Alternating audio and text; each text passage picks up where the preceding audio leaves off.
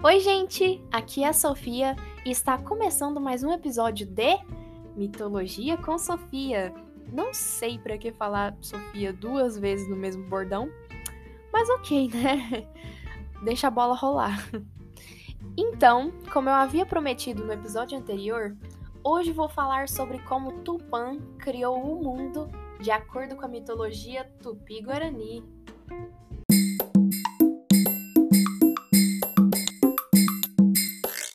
Primeiro lugar, antes da existência do mundo e de qualquer outra criatura mitológica, existia Yamandu.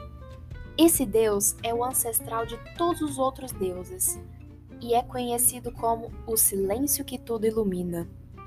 Mas, como toda e qualquer história repassada, essa versão pode ter uma leve mudança em alguns lugares ou com algumas pessoas. Há quem diga que quem é o deus ancestral de todos é apenas Tupã. Porém, assim como na mitologia grega, Caos foi o primeiro deus primordial, na mitologia tupi-guarani, Yamandu foi o primeiro deus a surgir no universo.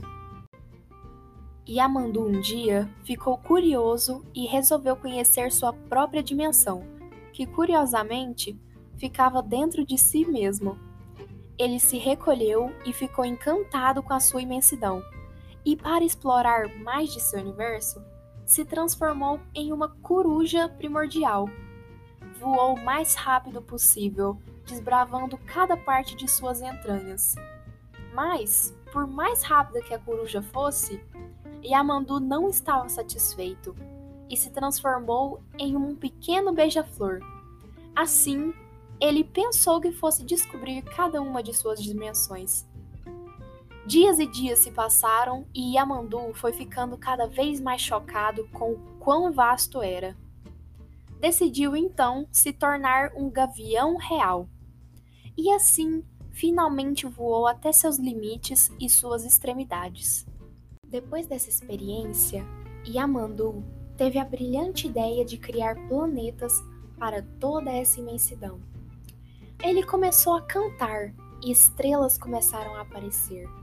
Ele cantou por dias seguidos, até que todos os planetas estivessem formados. No final disso tudo, Yamandu, já cansado, voltou para dentro de si, se transformando no grande sol. E do vento desse sol nasceu Tupã, agora o protagonista dessa história. Tupã desceu à terra num lugar descrito como um monte na região do Areguá, no Paraguai. O planeta Terra estava quase pronto, mas para Tupã ainda faltava alguns toques especiais. Um dia ele sonhou com a Mãe Terra e desse sonho surgiu magicamente o Petenguá, que é um cachimbo com poderes místicos. Quando ele soprou o Petenguá, o espírito da Mãe Terra se espalhou ao redor do mundo, em forma de uma serpente buscando o lugar ideal para se instalar. Quando encontrou, a Mãe Terra se transformou em uma tartaruga e Tupã foi desenhando o seu mundo ideal em seu casco.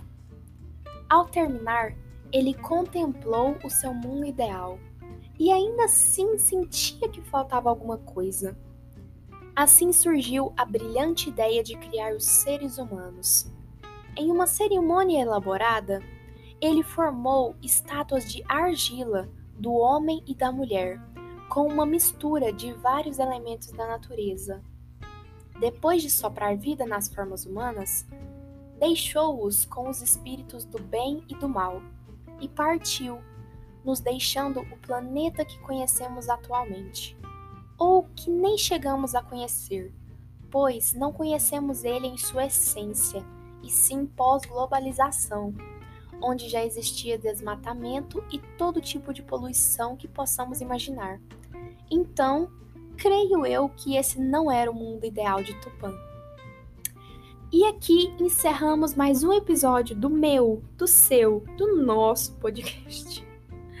Mitologia com Sofia. Tchauzinho e vejo vocês na semana que vem.